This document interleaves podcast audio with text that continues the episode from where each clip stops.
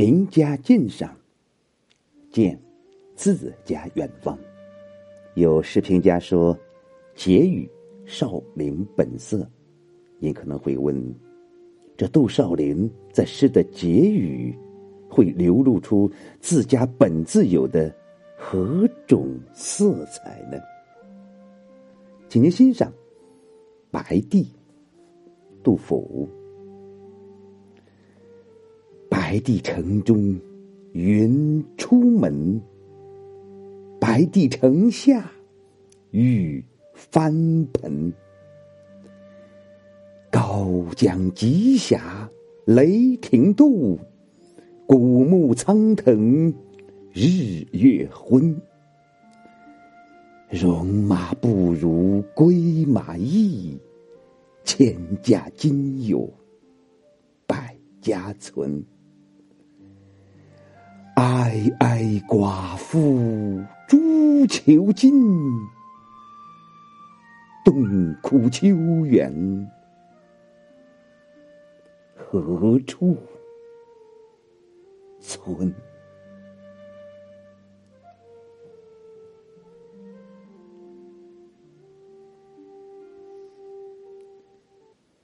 这首诗作于唐代宗大历元年，杜甫。寓居在夔州期间，当时的西川军阀混战，烽烟不断，吐蕃也不断入侵蜀地。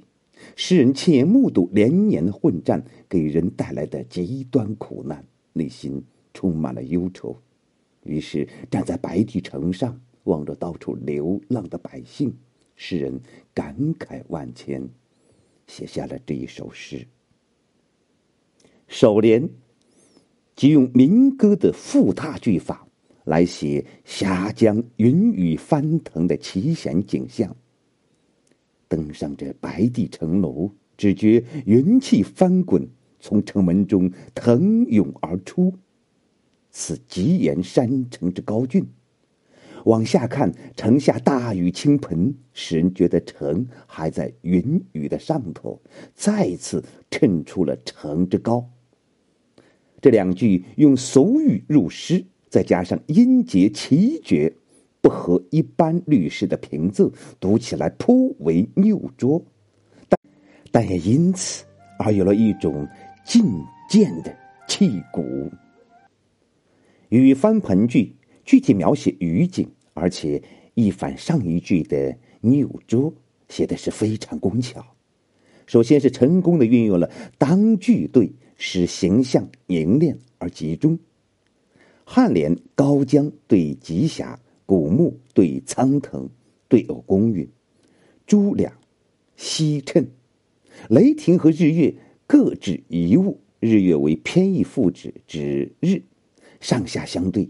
这样两句中集中了六个形象，一个接一个奔凑的诗人的笔下，真有着极管繁弦之势。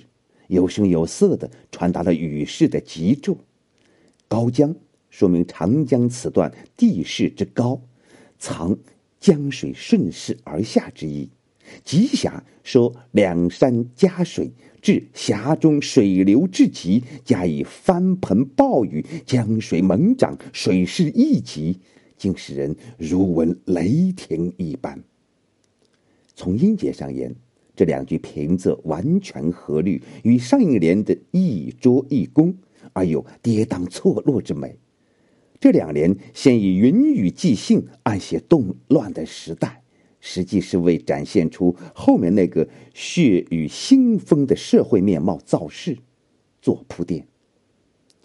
颈联写所见：荒原上闲溜达着的鬼马和横遭洗劫后的村庄。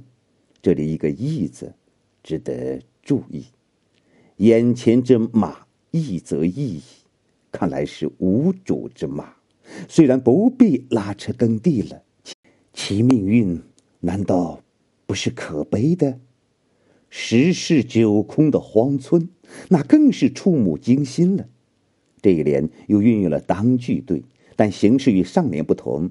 即是将包含相同词素的词语置于句子的前后部分，形成一种曲折徐缓回复、一唱三叹的语调，传达出诗人无穷的感愧和叹息。这和上面急骤的调子又形成了鲜明的对照。尾联以典型的悲剧形象控诉了黑暗现实，孤苦无依的寡妇终日哀伤，有着忧愁和痛苦。她的丈夫或许是死于战乱，然而官府对他家的苛求并不放过，搜刮尽尽。那么，其他人可想而知。最后，写荒原中传来阵阵的哭声。在这收获的秋季，尚且如此，其苦况可以想见。何处村，是说辨不清是哪个村庄有人在哭，造成一种苍茫的悲剧气氛。实际是说，无处，无村，没有哭声。在艺术上，这首诗歌也很有特色。首先是前后境界的转换。好像乐队在金鼓齐鸣之后，奏出了如泣如诉的缕缕哀音；又好像电影在疯狂雨暴的场景之后，接着出现了一幅满目疮痍的秋园荒村图。这一转换，展现了经过安史之乱后唐代社会的缩影。其次是上下联，甚至一联之内都有变化，如颔联。写余景两句，色彩既不同，出句如千军万马，而对句则阴惨凄冷，为转入下面的意境做了铺垫。这种多层次的变化，使意境更为丰富，跌宕多姿，而不流于平板。正如王世贞在《意愿微言》指出的：“前书者后必密。”半阔者半必细，一实者亦必虚，或一开则一合，一扬则一抑，一向则一意，无偏用者，就是这个道理。白帝，杜甫。白帝城中云出门，白帝城下雨。盆，高江急峡，雷霆渡，古木苍藤，日月昏。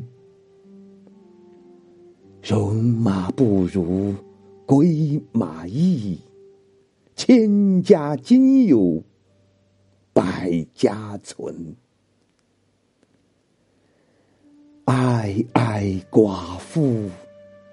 朱求进，洞窟秋园，何处村？